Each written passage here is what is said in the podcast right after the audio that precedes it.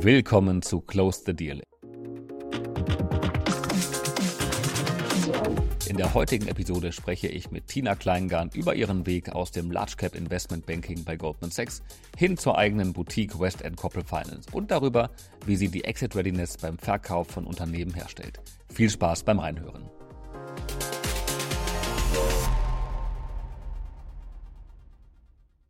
Herzlich willkommen zur 23. Episode von Close the Deal. Wie ihr wisst, spreche ich alle zwei Wochen mit Persönlichkeiten aus dem M&A und Corporate Finance Kosmos und wir diskutieren das aktuelle Marktgeschehen, Trends und Wege, um sich noch ein bisschen erfolgreicher aufzustellen.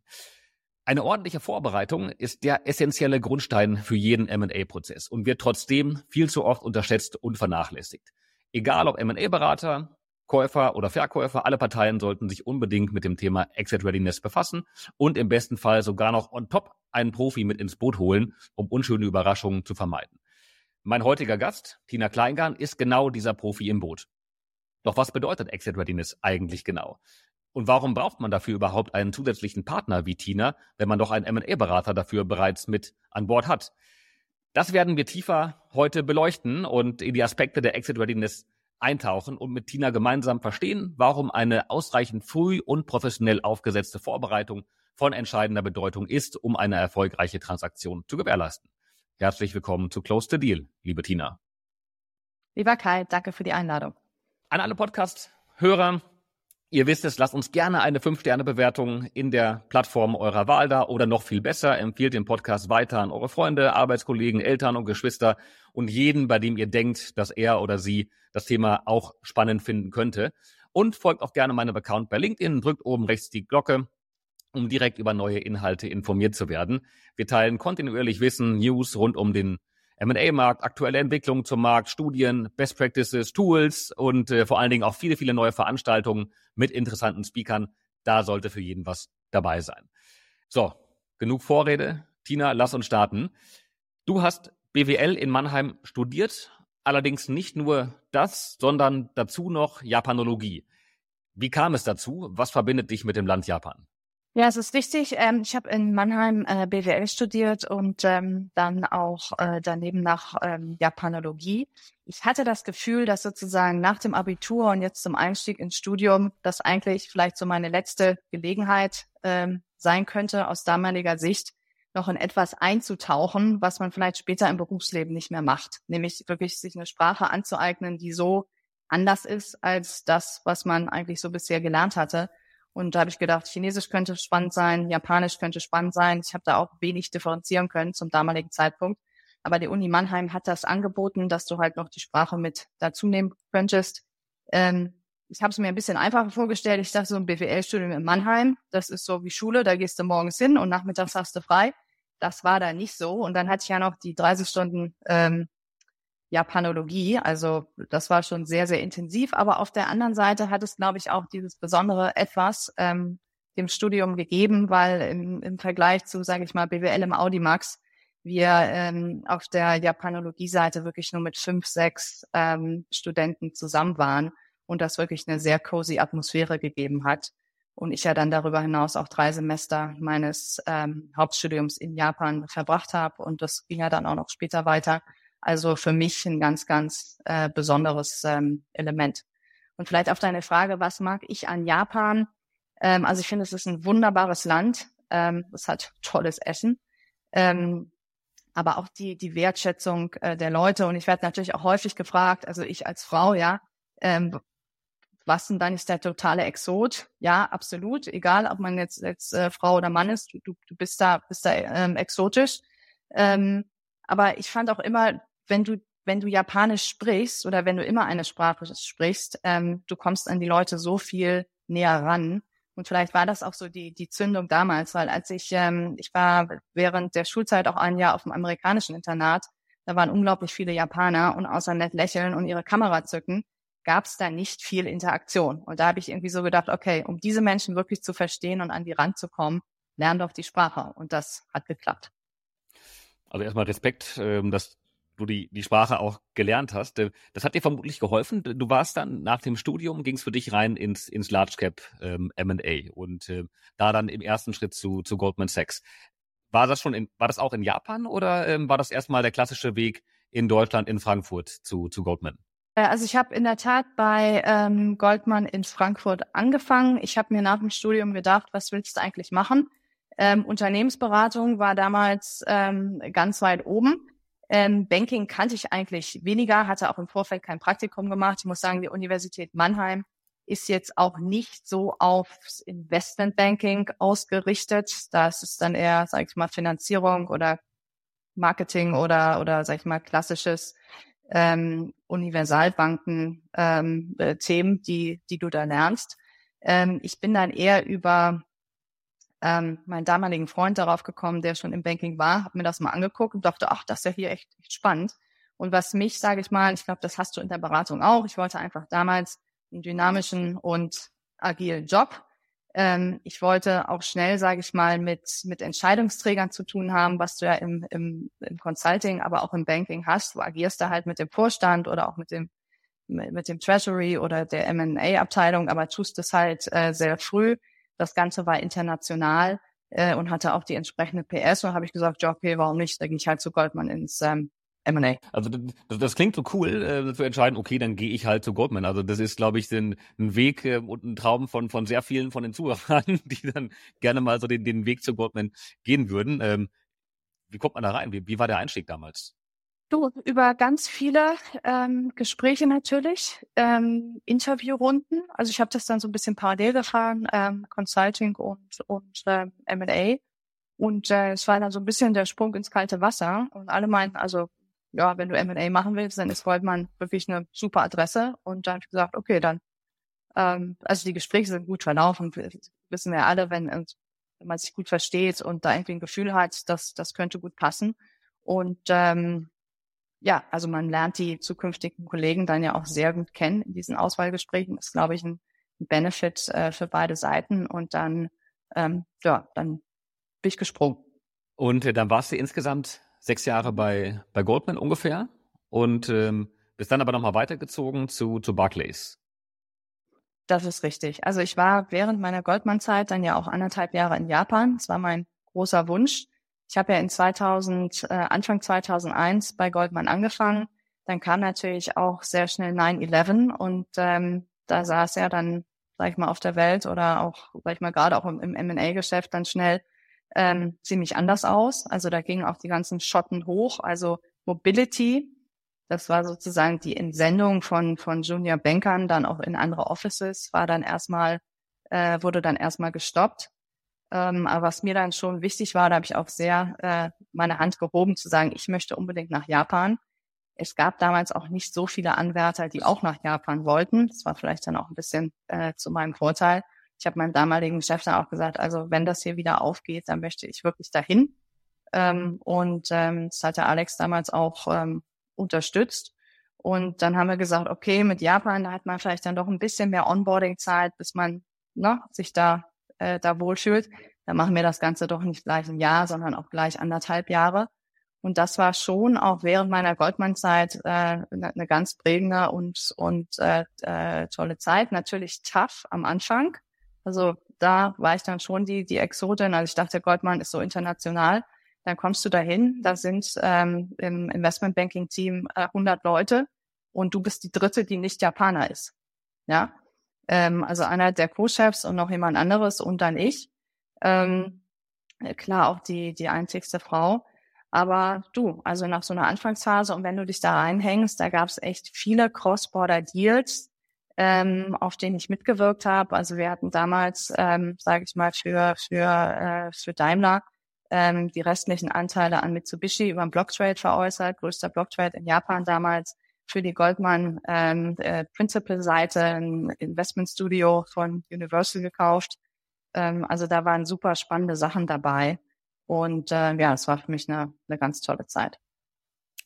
Ja, wirklich beeindruckend. Und äh, das heißt, du hast dann die ganzen großen Deals auf Japanisch mitverhandelt oder war dann sowieso die Sprache Englisch und äh Also ich sag mal so, mein, mein Japanisch war damals ähm, am Punkt, wo ich äh, durchaus mich in japanische Meetings setzen konnte und denen folgen konnte. Ich habe aber, äh, wenn ich selbst gesprochen habe, habe ich das auf Englisch gemacht. Jetzt nicht den Smalltalk hinter und äh, vor und äh, nach dem Meeting, da das konnte ich gut auf Japanisch, aber mein Japanisch war jetzt nicht so perfekt, dass, sage ich mal, um dann auch eine professionelle Anmutung da rüberzubringen, ja, ähm, das, äh, das habe ich nicht auf Japanisch gemacht, aber es hatte schon sehr, sehr großen, ähm, war schon eine sehr große Hilfe, überhaupt den, den Meetings folgen zu können mhm. äh, und dann halt mein Teil auf ähm, Englisch ähm, dazu zu steuern.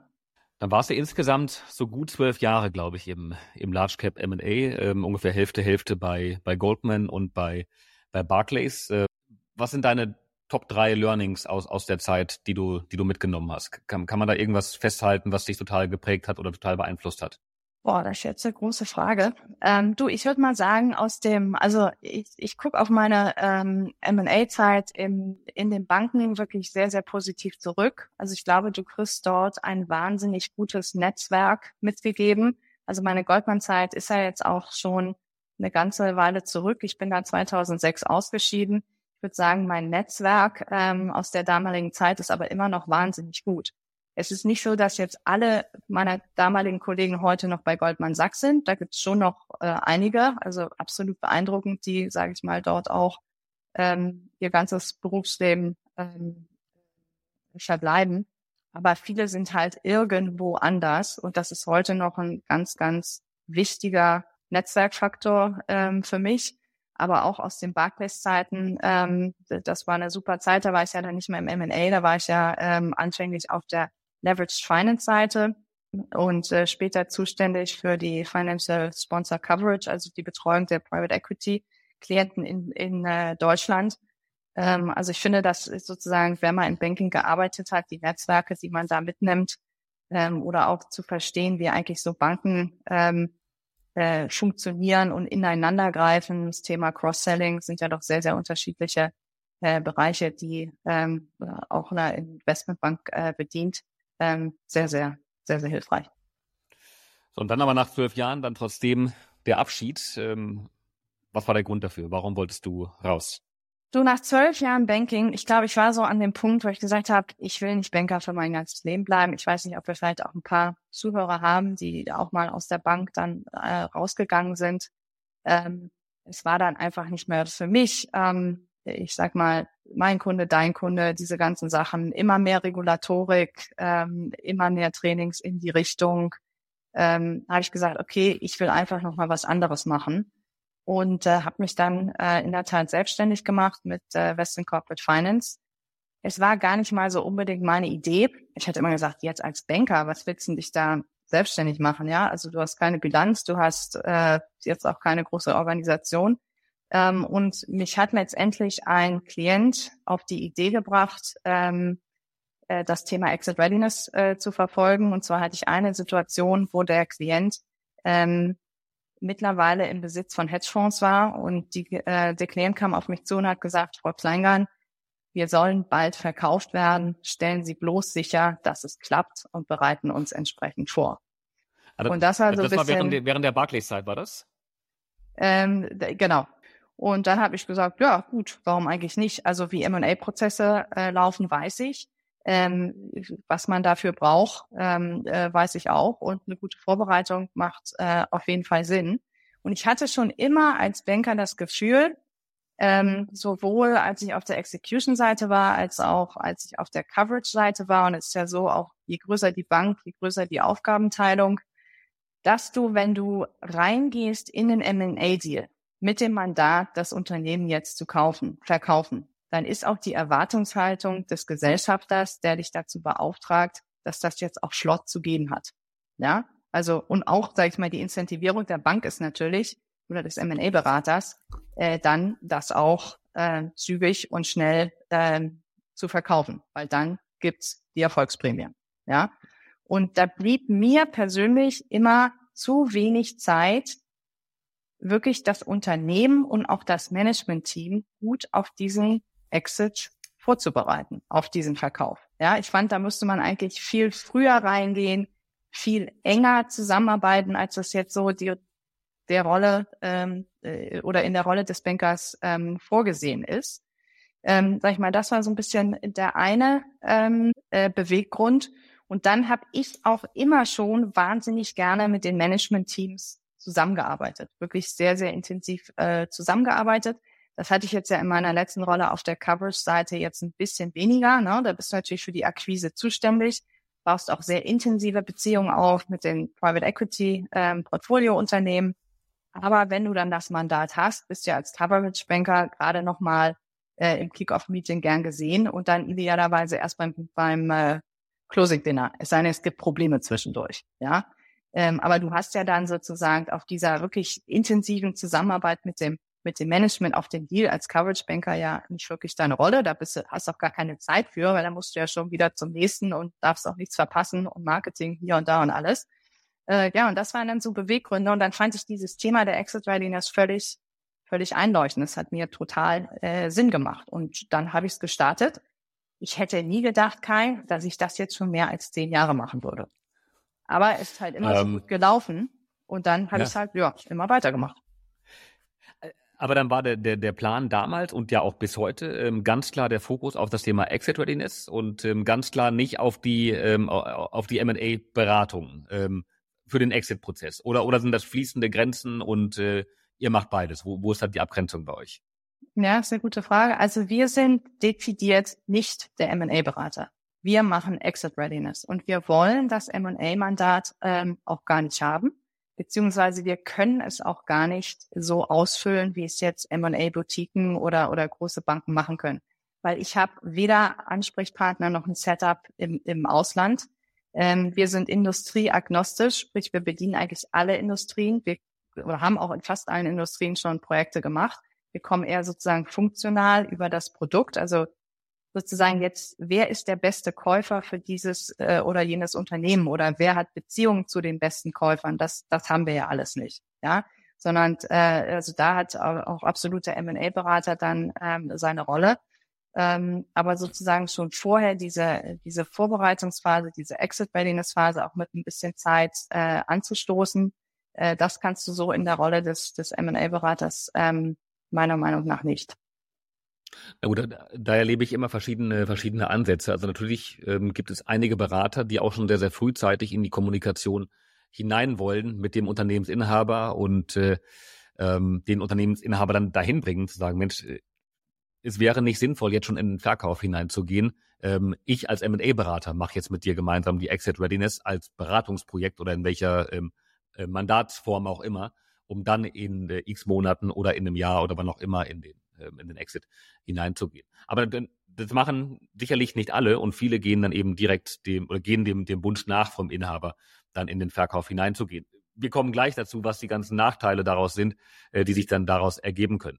Ähm, aber das heißt, wenn ich dich dann richtig verstehe, dann sind ähm, im Wesentlichen die ähm, Unternehmensinhaber oder bei PE geführten Unternehmen vielleicht dann eben die, die, die PE, die ähm, oder eben die Management-Teams, die euch mit einbinden? Ähm, oder ähm, platt gesagt, wie kommt man auf die Idee zu realisieren, okay, ich will zwar verkaufen, aber ich gehe noch nicht jetzt in den Verkauf, sondern ich rufe bei Tina an und mache mit ihr gemeinsam Exit Readiness. Ähm, Gibt es dafür ein Bewusstsein auf der, ähm, auf der Management- und auf der Verkäuferseite? Mhm. Also ich glaube, das Bewusstsein ist in den letzten Jahren ähm, äh, dafür gestiegen. Ja, also wenn du dir an, anschaust, auch woher kommt eigentlich die Value Creation aus der Sicht eines äh, Private Equity ähm, äh, Fonds?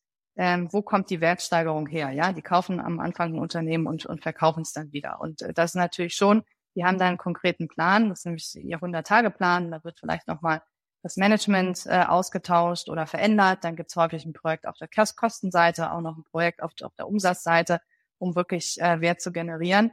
Und dann diese letzte Meile ähm, der, der Exit Readiness äh, ist aus meiner Erfahrung ein Bereich, der ähm, zwar immer mehr, äh, aber noch nicht so gut aufgestellt ist, wie er, wie er, wie er sein könnte. Nun könntest du natürlich sagen, das ist doch hier das äh, oberste sozusagen auch Aufgabe von Private Equity, sich darum zu kümmern. Äh, das tun die auch. Aber manchmal sind sie auch wirklich sehr, sehr busy auf der, auf der äh, Buy-Side, neue Deals zu machen ähm, dass sie uns mit reinnehmen. Oder aber sie sind nicht so operativ oder sollten vielleicht auch nicht so operativ im Unternehmen sein, um wirklich sich gemeinsam mit dem CFO hinzusetzen und den äh, Businessplan auszuarbeiten oder intensivst an der Equity Story zu arbeiten oder auch mal wirklich Summen-Saldenlisten durchzuschauen, äh, um zu sagen, okay, was ist hier eigentlich das ähm, wiederkehrende, nachhaltige ähm, EBITDA, Stichwort ähm, mhm. Bereinigung von Einmaleffekten. Ja, das glaube ich mhm. macht der mhm. PI Portfolio Manager nicht. Und da sagen wir, das sind Aufgaben, die macht natürlich dann auch später PwC oder EY in der Financial Due Diligence. Aber ich halte es für unglaublich wichtig, das Management schon frühzeitig in die Denke zu bekommen und auch diese Zahlen zu haben, ähm, weil es kommt natürlich umso viel professioneller an, wenn der CFO dann dem äh, Financial Due Diligence Advisor seine Bonus schon präsentieren kann und die begründen kann, als wenn andersrum äh, ein PwC die erst sozusagen ähm, rausziehen muss oder ähm, sich die äh, dann überlegen muss. Ja, also mhm. unsere Mission ist wirklich zu sagen, make the management team shine. Also der CEO, der CFO, die sollen gut aussehen. Und das ist sowohl, ähm, sag ich mal, in der Vorbereitung der, der historischen Financials, ähm, in der Kreierung eines Budget, eines äh, Businessplans und natürlich auch der Equity Story, die wiederum mit dem Businessplan äh, dann auch verlinkt sein muss, der den, der die Equity Story reflektiert und auch Maßnahmen unterlegt ist. Mhm. Ähm, Vielleicht kannst du uns mal abholen, was sind so die Schritte, wie ihr, wie ihr vorgeht, wenn ihr ähm, ein, ein, eine, eine Exit Readiness ähm, ja, angeht. Ähm, was, was ist der Teil eurer Wertschöpfungsschritte? Du hast gerade ein paar Dinge angesprochen, vor allen Dingen auf der finanziellen Seite, ähm, Analyse der, ähm, der Summensaldenlisten, BWA, Finanzzahlen. Ähm, was ist so das, das übliche Paket, das ihr ähm, abdeckt bei einer Exit Readiness? Oder, oder, oder was sollte eine Exit Readiness im, im Idealfall beinhalten? Mhm. Also wenn wir das jetzt mal aus der ähm, Sicht beleuchten, dass wir sagen, wir haben jetzt keine Unternehmensnachfolge, wo das sich vielleicht der Unternehmer schon zwei, drei, vier Jahre im Vorfeld damit rumträgt, ähm, ähm, sein Unternehmen zu veräußern, ähm, sondern wir nehmen jetzt mal die Situation, wo du eher, sage ich mal, ein Private Equity Unternehmen hast, ähm, wo schon immer klar ist, dass es hier auch irgendwann zum Verkauf kommt. Dann kommen wir in der Regel oder ähm, optimalerweise äh, drei, vier Monate ähm, in das Unternehmen rein, bevor dann auch die Bank oder der M&A-Advisor dazu stößt.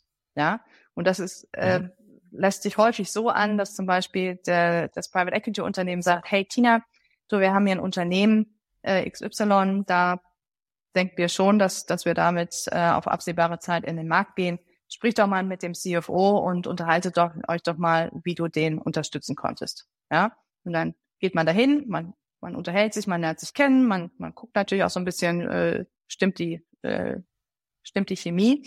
Und womit wir dann in der Regel beginnen, ähm, ist in der Tat, wie du auch gerade gesagt hast, äh, also es bietet sich an, dann sich erstmal sozusagen die historischen Finanzzahlen aufzuarbeiten, Stichwort Einmaleffekte, da auch wirklich, ähm, sage ich mal, so ein Framework zu erstellen. Also ich meine, ich weiß, es gibt Unternehmen, da gibt es viele Einmaleffekte, andere, die haben da eher weniger Themen mit, äh, aber in der Regel gibt's die schon, weil natürlich ähm, im Vorfeld häufig auch über nochmal Reorganisation oder sehr viel Einmalthemen einfach äh, durch Managementwechsel, Headhunterkosten und so weiter ähm, da gewesen sind. Also äh, es bietet sich an, diese historischen Zahlen erstmal zusammen mit dem CFO aufzuarbeiten und auch diese Denke reinzubringen. Warum brauchen wir überhaupt ähm, adjustierte äh, Zahlen? Ja, ähm, dann geht's äh, weiter auch mit, äh, dass wir uns mit der Equity Story auseinandersetzen äh, und die gemeinsam mit dem Unternehmen entwickeln beziehungsweise schärfen.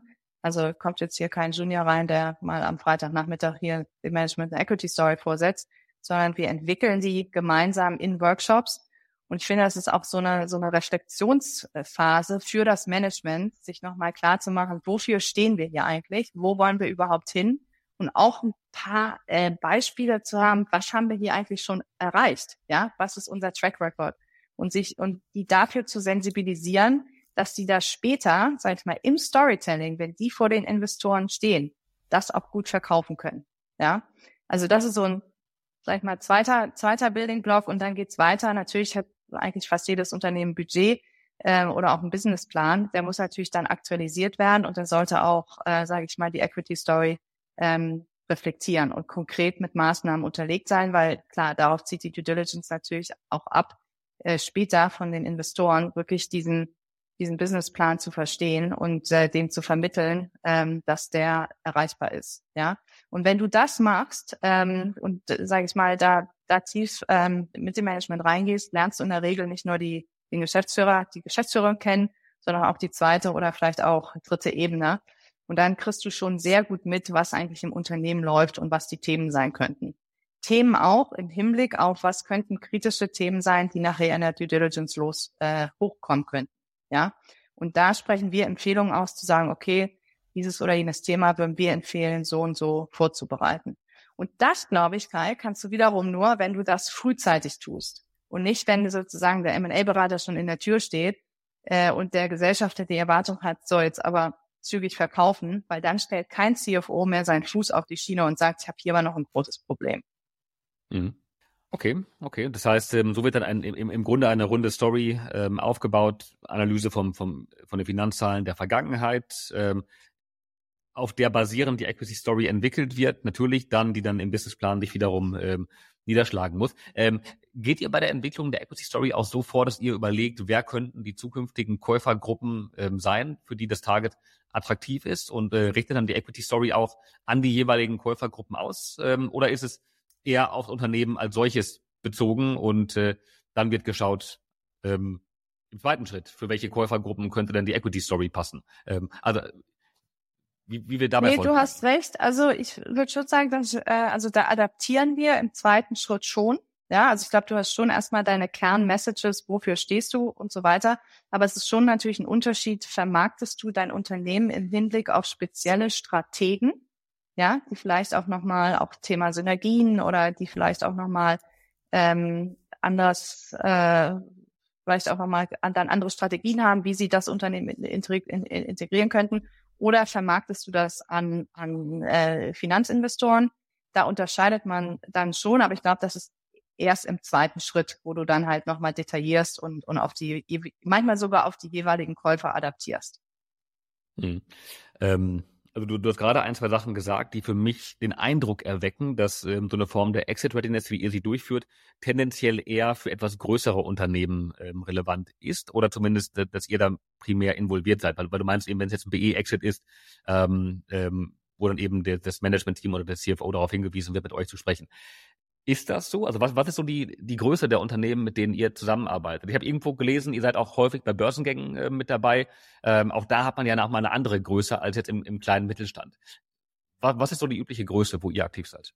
Also ich sag mal so, die Exit Readiness kannst du natürlich auf unterschiedlichste Unternehmensgrößen anwenden. Äh, historisch sind natürlich meine Beziehungen oder so wie ich mein Business da angefangen habe vor zehn Jahren auch aufzubauen, waren mit meinen ehemaligen Private Equity äh, Klienten aus der Barclays Zeit. Ja, und das waren halt ähm, Mid Cap bis bis Large Cap ähm, äh, Pri äh, Private Equity Fonds, so dass wir dann auch Unternehmensgrößen hatten. Du denkst, wie groß waren die Unternehmen, wo wir die Exit Readiness ähm, durchgeführt haben? Sage ich mal, die ist so im dreistelligen Millionenbereich. Ja, das können 100, 150 Millionen sein, das kann auch mal ein 500er sein oder es kann auch 800 sein äh, ist für unsere Arbeit jetzt nicht so entscheidend. Ich glaube, man kann schon sagen, wenn du eine Unternehmensgröße hast, wo der Wert dann eine Milliarde plus ist, dann hast du häufig nochmal andere Strukturen im Unternehmen, ähm, wo dann vielleicht auch schon mehr an, an bisschen mehr an, an ähm, Readiness vorliegt. Also in solchen Fällen ist es dann, sind wir auch angesprochen worden, aber sind dann häufig in so eine PMO-Rolle gegangen, also eine Projektmanagement-Office-Rolle, wo wir so die Koordination zwischen den Beratern, äh, dem Unternehmen ähm, und dann auch der äh, Bank gemacht haben, also ich mal auf Unternehmensseite. Aber sonst ist unser Unternehmensgröße ja irgendwie im, im dreistelligen ähm, Millionen. Und ähm, ich sehe dennoch, also was ist dennoch, ähm, also neben den großen Transaktionen sehe ich wahnsinnig viele Deals, die scheitern, ähm, vor allen Dingen im Small Cap Segment oder auch ähm, im unteren Small Cap Segment. Ähm, weil eben die Unternehmen nicht auf einen, auf einen, auf einen Verkauf vernünftig vorbereitet sind. Äh, und dabei geht es dann gar nicht unbedingt darum, ähm, eine Exit Readiness mit der Komplexität aufzubauen, wie du es gerade beschrieben hast. Ähm, häufig ist es ja schon der, der erste Schritt, dass keine vernünftige Transparenz ähm, bei, der, bei der Zahlenbasis vorhanden ist. Ähm, und ähm, kannst, kannst du uns sagen, ähm, warum das häufig vernachlässigt wird und warum, warum, was, was, was dein Eindruck ist, warum Unternehmer häufig gefühlt von jetzt auf gleich in den Verkauf hineingehen, ähm, ohne sich darauf vernünftig vorbereitet zu haben? Ja, also ich kann es mir äh, so erklären, dass natürlich, wenn du dein Unternehmen verkaufst, das ist natürlich schon ein Once-in-a-Lifetime-Event. Ja, und in der Regel hast du das ja, jetzt nehmen wir mal, äh, lassen wir mal Private Equity beiseite, in der Regel hast du das ja noch nie gemacht. Sprich, diese Komplexität, die dich erwartet oder auch ein Verständnis dafür, worauf gucken Investoren, warum wollen die das alles so ganz genau wissen, ähm, ähm, ist häufig nicht gegeben. Ja, also da denken ja auch Unternehmer manchmal, wieso denn ein M&A-Berater? Ich habe doch hier meinen Steuerberater und meinen Anwalt und jetzt fragen wir mal ein paar und dann haben wir das in zwei Wochen verkauft. Und das finde ich auch völlig nachvollziehbar, wer halt noch nicht, sage ich mal, durch Due Diligences gegangen ist, ähm, der vielleicht auch jetzt nicht so vertraut damit ist, ähm, was sind Verträge oder warum wollen die das alles genau so wissen oder auch eine gewisse Risikoabsicherung äh, vornehmen, der kann sich das, bevor er in so einen Prozess reingerät, glaube ich, gar nicht vorstellen. Ja.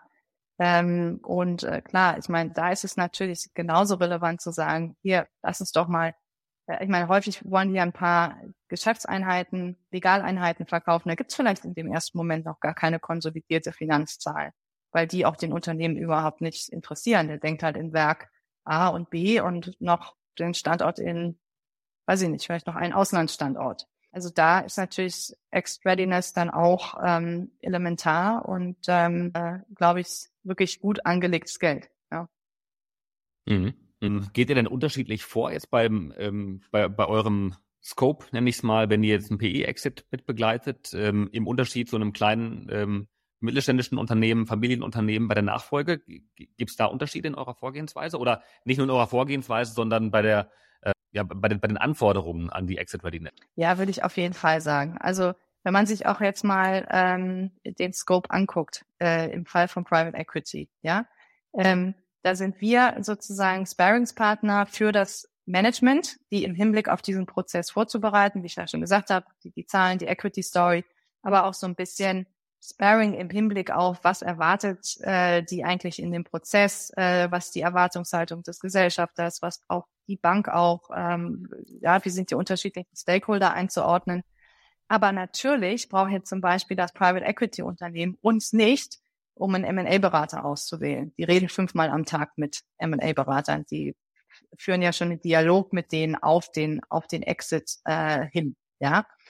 Im Gegensatz dazu natürlich das Familienunternehmen, die haben ja gar keine Erfahrung damit in der Regel, wie man überhaupt auch einen M&A-Berater auswählt, ja, oder äh, wie das dann, wie das dann auch läuft, ja.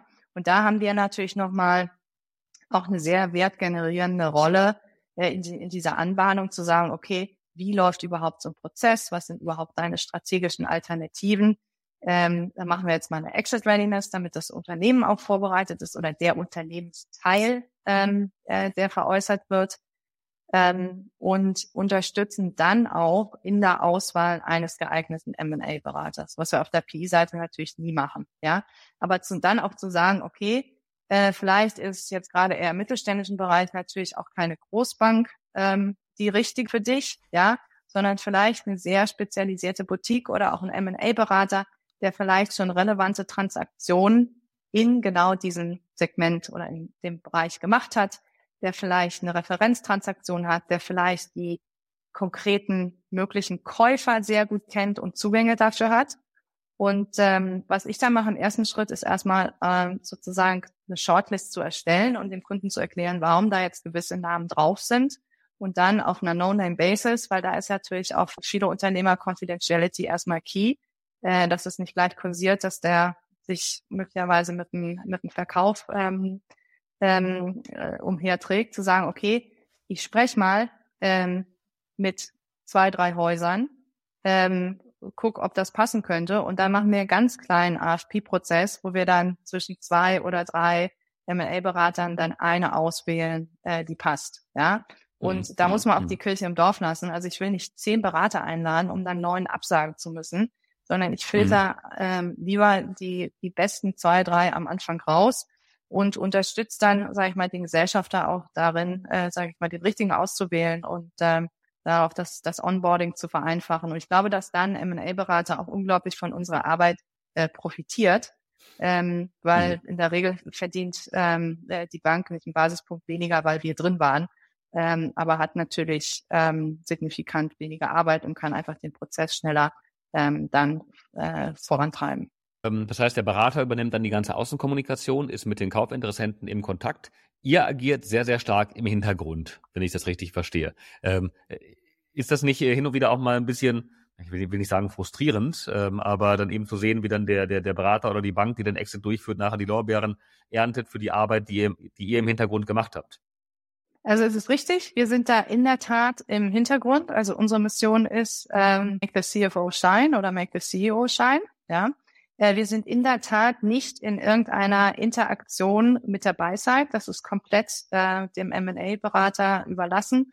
Also ich hatte in der Vergangenheit mal eine Situation, wo ich, hm, sage ich mal, einen Klientenbesuch hab, äh, gemacht habe beim Partner eines PI-Fonds, meinte, ja, herzlichen Glückwunsch zu der und der Transaktion, da waren wir übrigens auch drin, haben die Exit Readiness gemacht, dachte, Frau Kleingarn, ich habe sie da ja überhaupt nicht gesehen. Aber das ist vielleicht auch der Grund, warum es so gut gelaufen ist.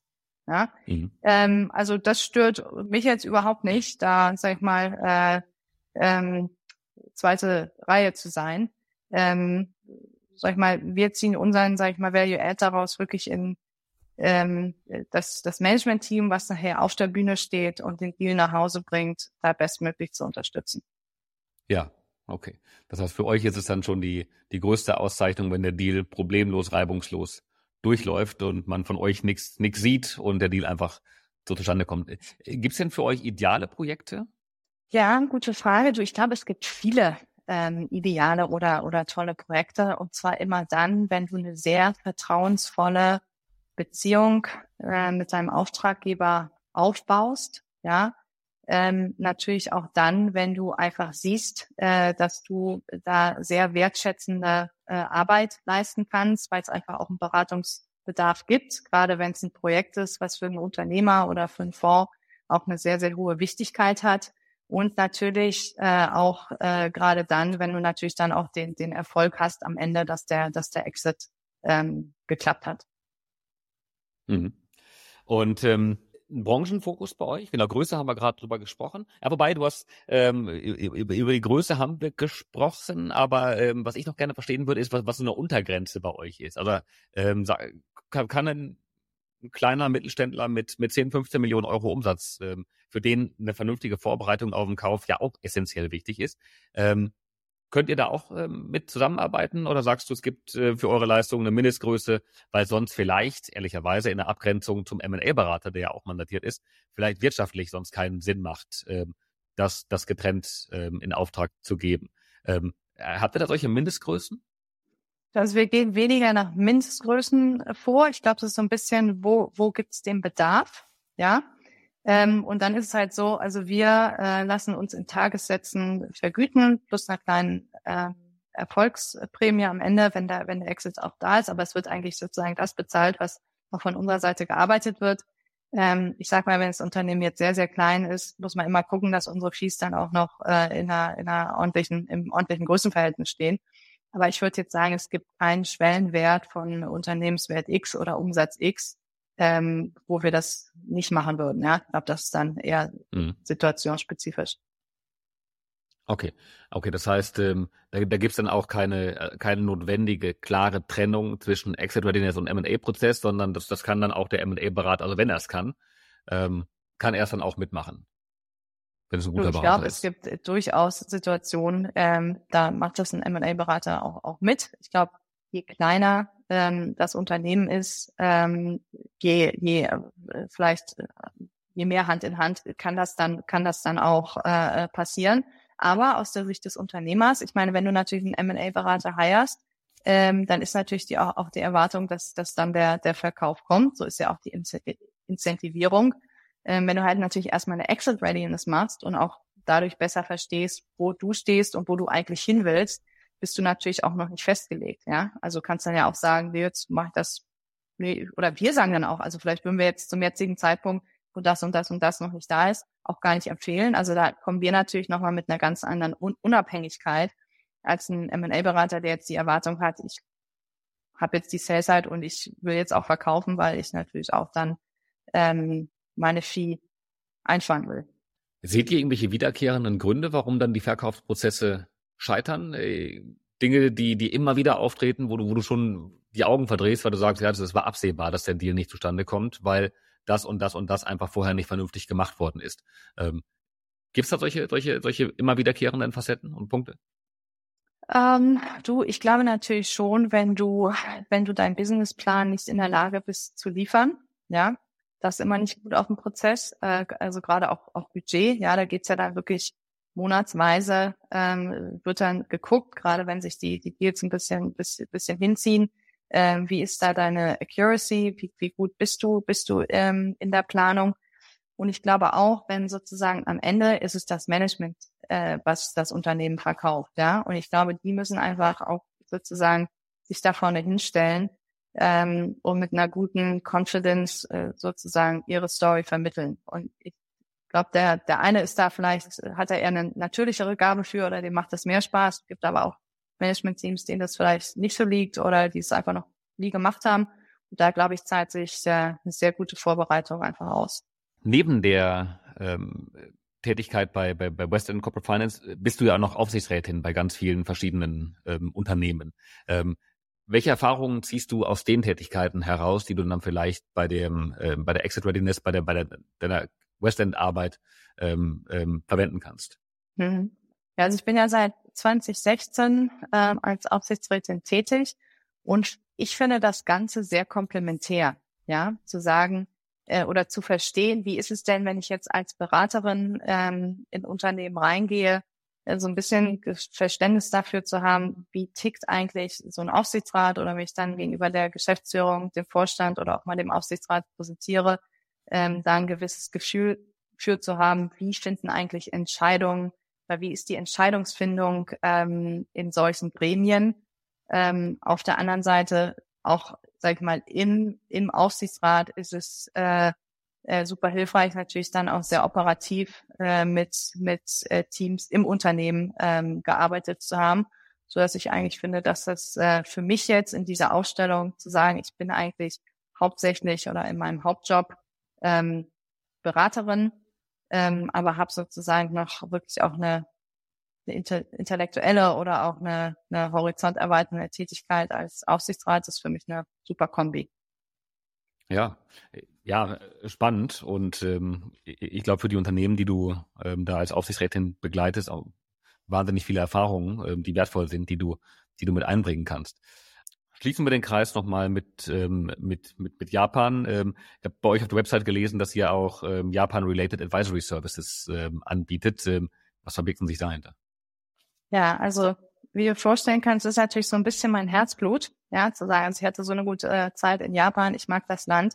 Ähm, also was wir hin und wieder machen, ist nicht unser Schwerpunkt, das ist halt Exit Readiness, ähm, aber was ab und zu ähm, sozusagen dann doch mal an uns herangetragen wird, sind Situationen, wo in einem M&A-Kontext eine Partei japanisch ist. Und da hat es sich als sehr hilfreich ähm, erwiesen, dass du zumindest eine Person am Tisch hat, die halt beide Seiten auch kulturell ähm, ganz gut verstehst. Ähm, und ähm, ja, also kommt nicht ganz so häufig vor, aber wenn es dann vorkommt, ist es umso besser. Und äh, ähm, ja, ist halt auch sozusagen, also auch ich halte halt gerne diesen, diesen Bezug und, und Kontakt zu Japan. Also wenn sich solche äh, Situationen geben, ist das immer, ist es immer toll. Sehr schön. Tina, ähm, mit Blick auf die Uhr, ich befürchte, die Zeit ist schon wieder rum für heute. Ähm, vielen, vielen Dank für deine wertvollen Insights zum Thema Exit Readiness. Ich habe heute mitgenommen, wichtig ist, eine solide Equity Story aufzubauen, ähm, die natürlich sich im Businessplan auch äh, niederschlagen muss. Und ähm, im Businessplan, der Blick nach vorne muss zur Historie passen. Also einmal ähm, die Analyse, historische Finanzzahlen, Equity Story aufbauen und äh, dann hinein damit in den, in den Businessplan.